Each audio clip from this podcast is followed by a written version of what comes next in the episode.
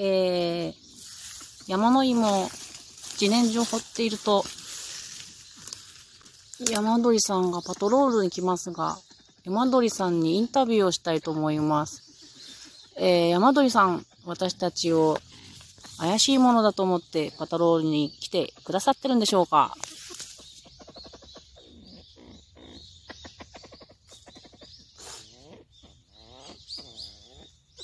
えー、かなり怒っていらっしゃるそうです。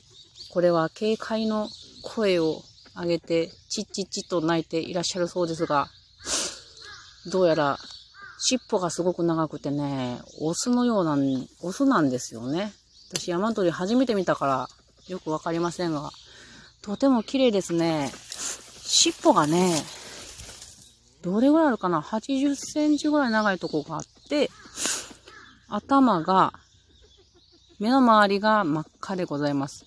全体茶色で、羽が黄金のように輝いているところと茶色と黒のところがあって、山鳥さんの、えー、パトロールの様子を動画に上げましたので、そちらを概要欄の方から、えー、見てみてください。かなり怒ってね、今日朝も昼もね、朝から昼から、えー、自然薯掘りをしていますが、常にこの山鳥さんがパトロールにいらっしゃって、え私たちの仲間一人は足毛にされました。飛んできてね。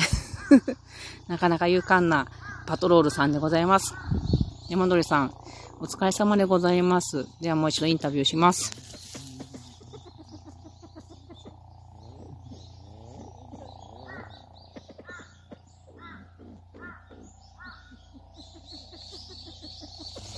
怒ってますね。これだいたい1メーター半ぐらいの距離でね、こうやってやっていてもね、逃げていかないんですよね。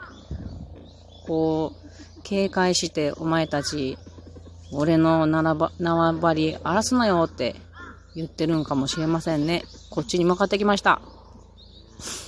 もう一度声を聞いてみようと思います。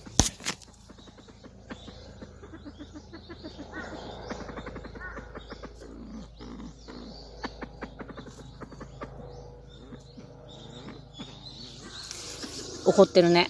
今1メーターぐらいの距離ですが。というわけで山鳥さんにインタビューしてみました。それでは皆さんまたね